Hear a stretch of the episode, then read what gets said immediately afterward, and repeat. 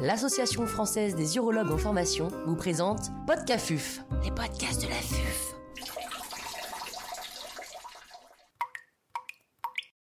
La maladie de l'apéronie, évaluation et traitement de première intention. Docteur Sébastien Belay, andrologue à Paris, nous fait part de son expertise. L'intervenant n'a pas reçu de financement.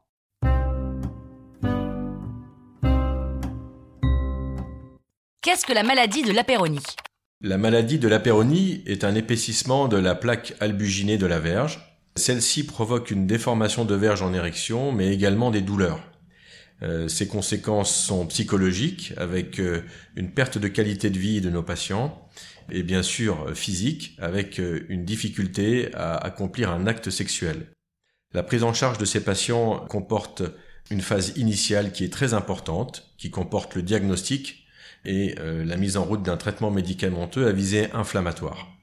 La prise en charge initiale aura une influence sur l'évolution ultérieure et notamment sur la nécessité d'avoir recours ou non à la chirurgie ultérieurement.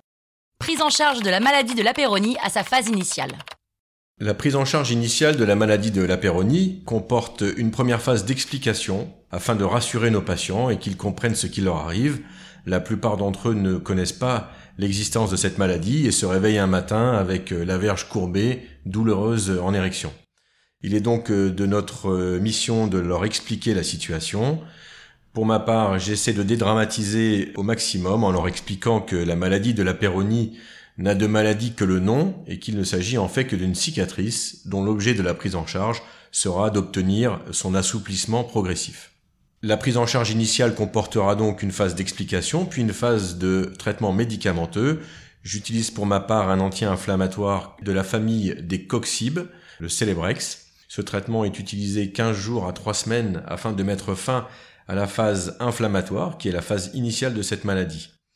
J'y associe dès la fin des douleurs euh, l'utilisation d'un euh, dispositif visant à pratiquer des exercices en extension de verge, euh, ce type d'appareil peut être soit une pompe, que l'on appelle également vacuum, mais également un extenseur de pénis. Il est nécessaire d'expliquer aux patients le rationnel de l'utilisation de ces appareils, la maladie étant en elle-même déjà assez humiliante et la prise en charge pouvant ensuite leur paraître bizarre. Donc l'utilisation d'un appareil d'extension repose sur le fait que l'application d'une contrainte en traction de la plaque va permettre son assouplissement et ainsi la régression de la déformation. L'utilisation de ces dispositifs euh, s'entend en général pour plusieurs mois et si cela est possible de façon quotidienne, environ 30 minutes pour l'utilisation d'une pompe ou 2 à 4 heures par jour en cas d'utilisation d'un extenseur. J'y associe le plus souvent, en cas d'insuffisante efficacité de ces dispositifs utilisés seuls, des injections intralésionnelles d'isoptine. À quel type de patient va-t-on proposer la chirurgie? Chez les patients atteints de maladie de la péronie, la chirurgie peut malheureusement parfois être nécessaire. Je dis malheureusement parce que c'est toujours un, échec, euh, à mon sens, de proposer une opération pour se débarrasser d'une cicatrice, euh, puisque l'intervention en elle-même va en provoquer euh, une nouvelle. La chirurgie se compose de plusieurs techniques. La technique la plus simple est celle d'une injection de plasma riche en plaquettes sous anesthésie générale, suivie d'une phase de modelage de verge en érection d'environ 20 à 30 minutes. Euh, ce type d'intervention s'entend pour les patients qui ont une déformation relativement modérée et plutôt située à mi-longueur de verge. Les courbures importantes ou encore les courbures se situant sous le gland ne répondent à ma connaissance que très peu à ce type d'intervention. Suivent ensuite euh, les interventions classiques, la première étant l'applicature. L'applicature doit être réservée aux malades présentant des courbures modérées, euh, sous peine, euh, dans le cas contraire, de les raccourcir. On évalue environ la perte d'un centimètre pour la correction de 15 à 20 degrés de courbure.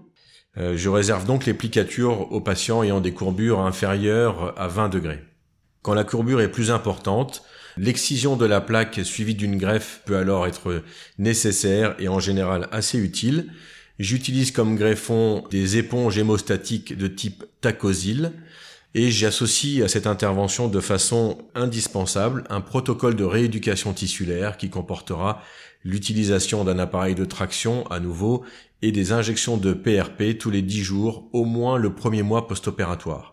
Ces injections permettront d'optimiser la cicatrisation et d'éviter au maximum la rétraction du greffon qui risquerait de faire réapparaître la déformation. Enfin, et c'est plus rare, on peut être amené à mettre en place un implant pénien à ces patients. Il s'agit alors de traiter la maladie de la péronie chez des hommes atteints également de dysfonction érectile. La pose de l'implant seul suffit dans la majorité des cas à redresser la verge et à traiter le problème d'érection. En cas de nécessité, des incisions de décharge et éventuellement une greffe peuvent être proposées dans le même temps. La mise en place d'un greffon associé à un implant pénien doit être considérée comme une intervention présentant un surrisque d'infection.